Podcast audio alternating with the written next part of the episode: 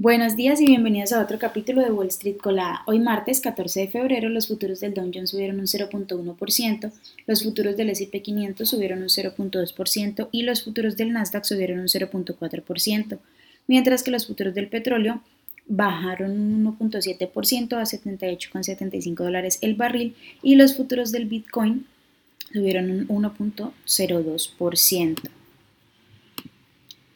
En las noticias de hoy, bueno, eh, uno de los catalíticos más importantes de esta semana era el reporte del CPI, que subió un 0.5% durante enero, una cifra mayor a la esperada, y un 6.4% con respecto a la del año anterior versus el 6.2% esperado por los analistas.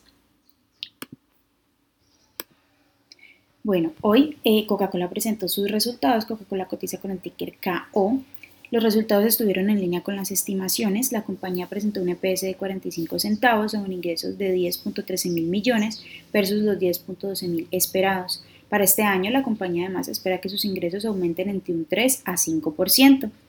Por otra parte, Ford, que cotiza con el ticker F, confirmó sus planes de invertir 3.5 mil millones en la construcción de una nueva planta en Michigan y se espera que esta nueva planta dé empleo a 2.500 personas cuando comience su producción en 2026. Ayer, Palantir presentó sus, sus resultados, Palantir cotiza con el ticker PLTR y las acciones ya han subido más de un 18% después de Después del reporte, la compañía reportó un EPS de 4 centavos sobre ingresos de 509 millones versus los 502.3 esperados por los analistas. Además, la compañía dijo que espera que este 2023 sea su primer año de rentabilidad y que para el, el primer trimestre prevé ingresos de entre 503 y 507 millones. Por otra parte, bueno, las acciones de Microsoft han subido un 3% después de que la compañía anunciara que ya está incluyendo ChatGPT en usuarios adicionales para versión de escritorio de su motor de búsqueda Bing y está trabajando en una versión móvil. Recordemos que desde que Microsoft dio la noticia la semana pasada, esta nueva versión solo estaba disponible para algunos usuarios. Las acciones de Marriott, que cotizan con el ticker MAR, subieron más de un 2% en el pre-market después de presentar resultados bastante positivos. La compañía reportó un EPS de 1.96 sobre ingresos de 5.92 mil millones versus los 5.47 mil esperados por los analistas.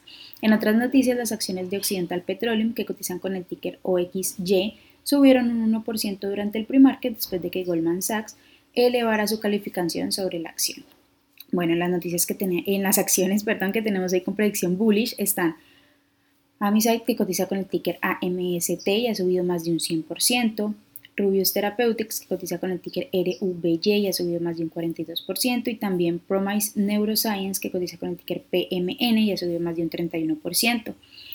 Eh, por el contrario, las acciones que tenemos con predicción bearish son Solainix, que cotiza con el ticker SNGX y ha bajado más de un 39%. También Minerva Surgical, que cotiza con el ticker UTRS y ha bajado más de un 16% y además T2 Bioscience que cotiza con el ticker TTOO y ha bajado más de un 10, 16%. Esas son las noticias que tenemos hasta hoy. Les recuerdo que pueden seguirnos en todas nuestras páginas como arroba Spanglish Trades y también visitar nuestra página web www.spanglishtrades.com para que estén siempre enterados de todas las noticias de la bolsa, por supuesto como siempre en español. De manera adicional, quiero desearles un feliz San Valentín para toda la familia SPT. Bueno, aquí no celebramos San Valentín, sino San Espitín, así que bueno, espero que su día esté rodeado de, mucho amor, que pasen un feliz día. Muchas gracias por escucharnos, por estar eh, en nuestra familia, la familia Spiti. Así que bueno, los esperamos mañana en otro capítulo de Wall Street Colada. Que tengan un feliz día.